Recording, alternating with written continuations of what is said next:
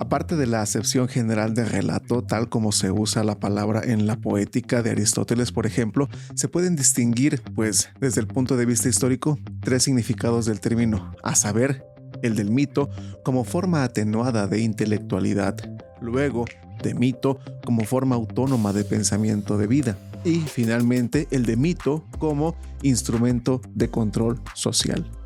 Hola a todas y todos, ¿cómo están? Bienvenidos a Estesis, mi nombre es Jesús Méndez y el día de hoy pues vamos a esbozar unas cuantas definiciones generales de lo que se ha considerado como el concepto de mito a partir de la lectura del señor Nicola Bañano. Así que pues sin más preámbulos, vamos para allá.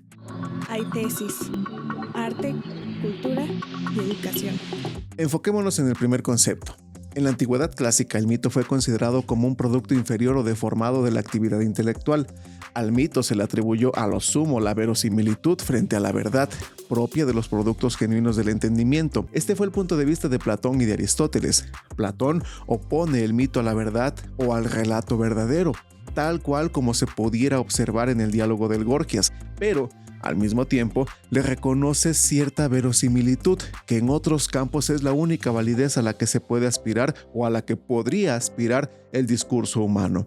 De acuerdo a lo que se comenta pues con el primero y que en otros campos expresa aquello de lo cual no se puede encontrar nada mejor ni nada más verdadero. El mito entonces constituye también para Platón la vía humana y más breve de la persuasión y en conjunto su dominio está representado por la zona que se halla fuera del estrecho círculo del pensamiento racional y en la cual no es lícito aventurarse sino con suposiciones verosímiles.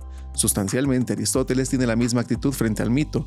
El mito se opone a veces a la verdad, pero a veces también es la forma aproximada e imperfecta que la verdad adquiere cuando se da la razón de una cosa en forma de mito. A este concepto de mito como verdad imperfecta o disminuida se conjuga a menudo su atribución de una validez moral o religiosa, es decir, lo que enseña con respecto a la conducta del hombre, con respecto a los otros hombres o a la divinidad. Resulta claro. Así, Platón dice en el Gorgias con referencia a los mitos morales que allí se exponen quizá estas cosas os parezcan mitos de mujeres viejas y las consideréis con desprecio, y no estaría fuera de lugar el despreciarlas si con la investigación pudiéramos encontrar otras formas mejores y más verdaderas. Pero tampoco vosotros tres, tú, Polo y Gorgias, que sois los más sagaces griegos de hoy, lográis demostrar que convenga vivir otra vida distinta a esta. Análogamente se atribuye un significado religioso al mito cuando con este nombre se designan pues creencias determinadas como por ejemplo cuando se dice mito cosmogónico, mito soteriológico o mito escatológico, pues entre otros. En el lenguaje común prevalece esta acepción del significado llevada a su forma extrema, esto es, como creencia dotada de validez mínima y de escasa verosimilitud. En este sentido se denomina mítico lo que no es obtenible o es contrario al criterio del sentido común, por ejemplo, una perfección mítica. Al ámbito de esta interpretación del mito pertenecen pues precisamente las denominadas teorías naturalistas, que dominaron en Alemania durante el siglo antepasado. Según estas teorías, el mito es un producto de la misma actitud teórica o contemplativa que luego pues dará lugar a las ciencias y que consiste en considerar un determinado fenómeno natural como clave para la explicación de todos los otros fenómenos. Los fenómenos astronómicos, los fenómenos meteorológicos y otros han sido aducidos de vez en cuando con esta finalidad. Más recientemente, otra escuela sociológica ha visto en el mito, sobre todo, el recuerdo de los acontecimientos pasados. En uno y en otro caso, estas explicaciones son naturalistas del mito, pues no hacen más que reducirlo a una forma imperfecta de actividad intelectual. La segunda concepción del mito es aquella según la cual es una forma autónoma de pensamiento y de vida. En este sentido, el mito no tiene una validez o una función secundaria subordinada con referencia a la conciencia racional, sino función y validez originarias y se coloca en un plano diferente, pero de igual dignidad al del entendimiento. Vico, en algún momento, expresó por primera vez este concepto de mito, que las fábulas en su origen fueron narraciones verdaderas y rigurosas, por lo que la fábula fue definida como vera narratio, las cuales nacieron inconvenientemente en la mayoría de los casos y por ello luego se hicieron impropias, por lo tanto alteradas, seguidamente inverosímiles y más adelante oscuras, luego escandalosas y al final increíbles, lo que constituye siete fuentes de la dificultad de las fábulas. La verdad del mito no es por lo tanto una verdad intelectual, corrompida o degenerada, sino una verdad auténtica, si bien diferente a la intelectual, es decir, de forma fantástica o poética, entonces los caracteres poéticos en los cuales consiste en la esencia de las fábulas nacieron por una necesidad de la naturaleza incapaz de abstraer las formas y las propiedades de los sujetos. Y consecuencia, debió ser la manera de pensar de los pueblos enteros, los que fueron puestos en tal necesidad de naturaleza, que está en los tiempos de su mayor barbarie, como continúa Vico en Ciencia Nueva. Desde este punto de vista de los poetas, debieron ser los primeros historiadores de las naciones y los caracteres poéticos tienen significados históricos que fueron, en los primeros tiempos, transmitidos de memoria por los pueblos. El romanticismo pues se apropió de este concepto de mito y lo amplificó en una metafísica teológica. La filosofía de la mitología de Schelling vio en el mito, pues considerado como la religión natural del género humano, una fase de la autorrevelación de lo absoluto. El mito forma parte integrante del proceso de la teofanía y no tiene nada que ver con la naturaleza, o mejor dicho, tiene que ver con ella solo indirectamente. En cuanto a la naturaleza misma, es la revelación de Dios. El mito es una fase de la teogonía que está fuera y por encima de la naturaleza, porque es la manifestación de Dios como conciencia de la naturaleza en relación de ella con el yo. Fuera de estas especulaciones pertenecientes precisamente al idealismo romántico, la doctrina del mito como forma autónoma de expresión y de vida ha encontrado amplia acogida en la filosofía y en la sociología contemporáneas. En la filosofía, la mejor expresión de esta interpretación del mito es el segundo volumen de la filosofía de las formas simbólicas del señor Ernest Cassirer, en el cual las características del pensamiento mítico es entrevista en la olvidada e imperfecta distinción entre el símbolo y el objeto del símbolo, es decir, en el olvidado o imperfecto conocimiento del símbolo como tal. El mito, dice Cassirer, surge espiritualmente por encima del mundo de las cosas, pero en las figuras, en las imágenes con las cuales sustituye este mundo, no ve más que otra forma de materialidad de nexo con las cosas. Más tarde, en la antropología filosófica, el mismo Cassirer ha observado el carácter distintivo del mito en su fundamento y motivo. Entonces, el sustrato real del mito no es de pensamiento, sino de sentimiento. El mito y la religión primitiva no son en modo alguno enteramente incoherentes, no se hallan desprovistos de sentido o de razón, pero su coherencia depende de mucho mayor grado de la unidad del sentimiento que de las reglas lógicas. Esta unidad representa uno de los impulsos más fuertes y profundos del pensamiento primitivo. También esta concepción cae en el ámbito de la interpretación del mito, pues como forma espiritual autónoma frente al entendimiento. Y al ámbito de esta misma interpretación pertenece la interpretación sociológica, que hace del mito el producto de una mentalidad prelógica, estableciendo la tesis de los sociólogos franceses Durkheim y Lévi-Bru. El primero afirmó que las formas elementales de la vida religiosa, que el verdadero modelo del mito no es la naturaleza, o no está en la naturaleza, sino se encuentra en la sociedad y que en todo caso es la proyección de la vida social del hombre, una proyección que le reflejan las características fundamentales. El segundo definió el pensamiento mítico como un pensamiento prelógico también, en el sentido de que prescindiría totalmente del orden necesario que para el pensamiento lógico constituye en la naturaleza, y vería, tal como lo comenta en la mentalidad primitiva y el alma primitiva, a la naturaleza misma como una red de participaciones y de exclusiones místicas en la cual no valen las leyes de contradicción, y las otras leyes del pensamiento lógico. La tercera concepción del mito es una moderna teoría sociológica, que se puede remontar principalmente en Fraser, en la rama dorada, y a Malinowski, este último ve en el mito la justificación en retrospectiva de los elementos fundamentales de la cultura de un grupo. El mito, dice, no es una simple narración ni una forma de ciencia, ni una rama del arte de la historia, ni una narración explícita. Cumple una función sui generis, estrechamente conectada con la naturaleza de la tradición y la continuidad de la cultura con la relación entre madurez y juventud con la actitud humana hacia el pasado. La función del mito es, en síntesis, la de reforzar la tradición y de darle mayor valor y prestigio relacionándola con pues una realidad más alta, mejor y sobrenatural que la de los acontecimientos iniciales. En este sentido, el mito no está limitado al mundo o a la mentalidad de los primitivos, es más bien indispensable a toda cultura. Todo cambio histórico crea su mitología, que es, no obstante, solo indirectamente relativa al hecho histórico. El mito es un constante compañero de la fe viva que tiene necesidad de milagros, del estatus sociológico que requiere precedentes, de la norma moral que exige también sanciones. Desde este punto de vista, entonces, el mito no está definido en relación a una determinada forma del espíritu, por ejemplo, del entendimiento o de sentimiento como sucede en las dos interpretaciones precedentes, sino con la referencia a la función que cumple en las sociedades humanas, función que puede ser aclarada y descrita a partir de hechos observables la devaluación del mito propia de la primera concepción y su sobrevaloración propia de la segunda están, desde este tercer punto de vista, igualmente fuera de lugar. Esto es, por cierto, una ventaja desde el punto de vista en cuestión. Otra ventaja es que explica la función que el mito ejerce en las sociedades adelantadas y las características dispares que puede adquirir en tales sociedades. En ellos pueden construir mito no solamente los relatos fabulosos, históricos o pseudohistóricos, sino también las figuras humanas.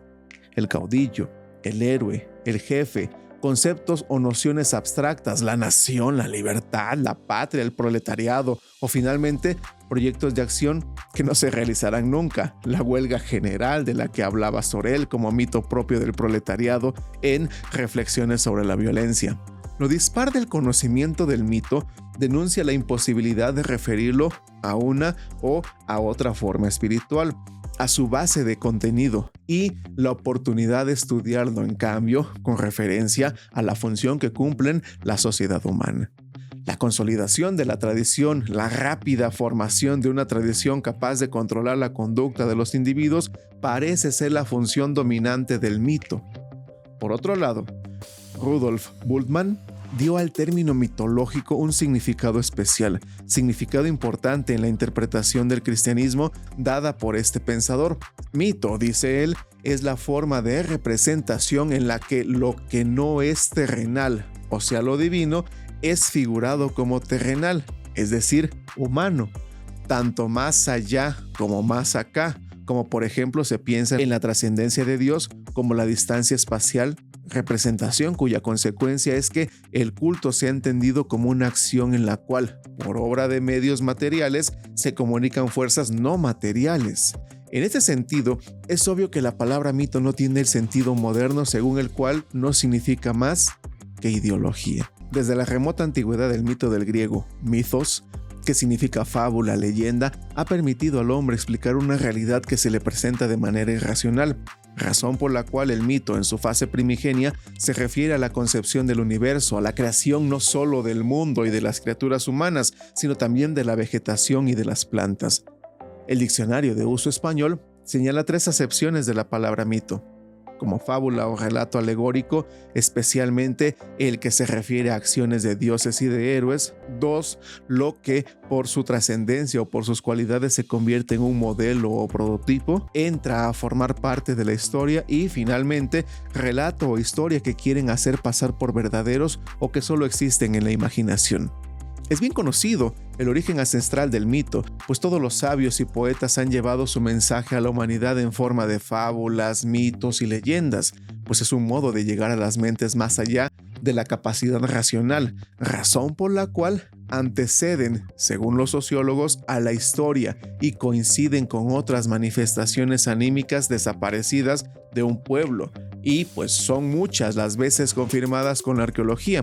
Es por ello que, por ejemplo, Spencer, citado por Cassirer, señala que el mito es una objetividad de la experiencia social del hombre. En efecto, pues no se puede creer que los mitos sean producto de una invención caprichosa de la imaginación, sino que en su mayoría fueron inspirados por el profundo sentimiento de temor y respeto del hombre primitivo ante los fenómenos de la naturaleza. Es muy conocido entre los griegos el dios Apolo, cuyo mito comenzó con la dilucidación sobre el origen del calor y la energía del sol. Demeter, la diosa de la agricultura, surgió con la idea de la fertilidad de la tierra que brinda cosechas y frutas. Afrodita, diosa de la belleza, fue producto de la explicación del amor y de la hermosura.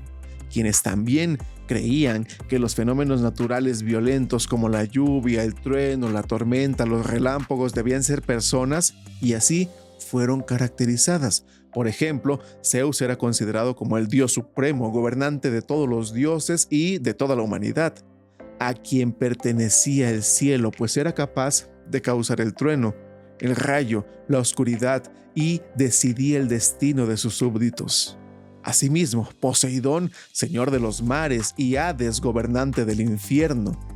Casirer señala desde un enfoque pues antropológico que para lograr una comprensión adecuada del mito se debe empezar por el estudio del rito, pues las investigaciones han puesto de manifiesto que el rito es un elemento más profundo y perdurable que el mito, pues cuando el hombre ejecuta un ritual religioso o una ceremonia no está ni permanece en un estado contemplativo ni absorto en un sereno análisis de los estados naturales, sino que vive una vida de emociones. El hombre que ejecuta un rito mágico no difiere del hombre de la ciencia que hace en su laboratorio un experimento de física o de química. En ambas, la sucesión de los acontecimientos está perfectamente pues regulada y cierta. Está determinada por leyes inmutables cuyo proceder puede ser previsto y calculado con precisión por lo que el rito mágico no reside en el supuesto general de la secuencia de los acontecimientos determinados por la ley, sino por la errónea concepción de la naturaleza de las leyes particulares que rigen esa secuencia. Todos los ritos mágicos son aplicaciones erróneas de una u otra de las dos grandes leyes fundamentales del pensamiento, la asociación de ideas por semejanzas y la asociación de ideas por contigüidad, en el espacio y en el tiempo. Estos principios son excelentes en sí mismos y esenciales para el funcionamiento de la mente humana.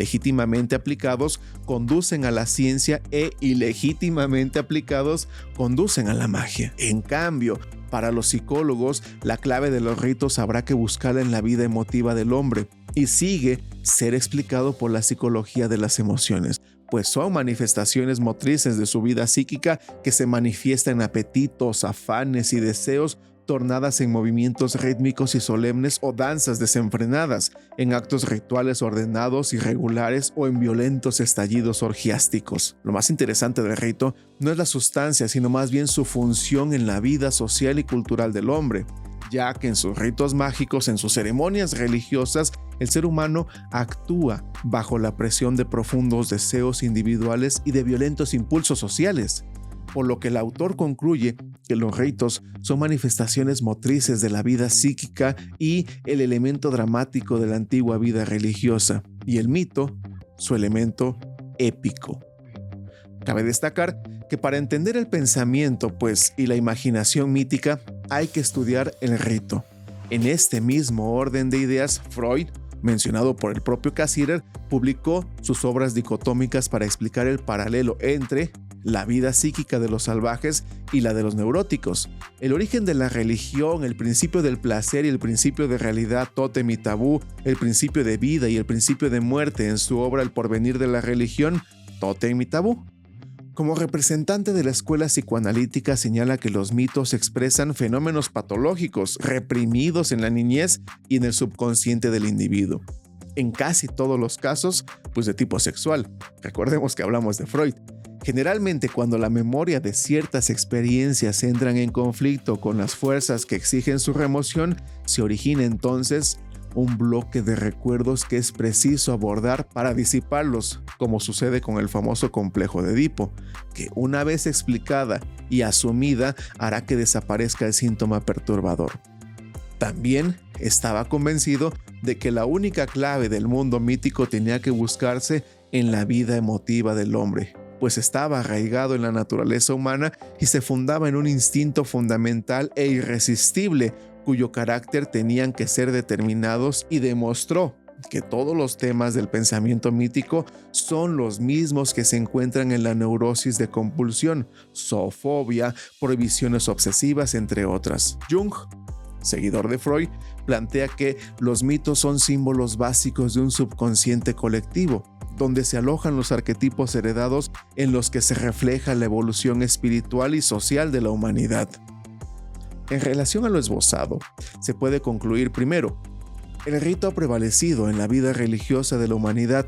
Segundo, el carácter emotivo de los primeros ritos religiosos es elemento más perdurable en la vida espiritual del hombre. Y, finalmente, se cree que con ellos se puede cambiar el curso de la naturaleza del destino individual o colectivo. Muchas gracias por haber llegado hasta este momento del video. Agradezco la oportunidad que me dan de platicar con ustedes. Sin duda alguna, esto es un esbozo apenas de todo lo que se puede referir a este gran concepto. Por favor, no olvides regalarnos un like, suscribirte y dar clic en la campanita para que puedas recibir notificaciones en cuanto se suba nuevo contenido.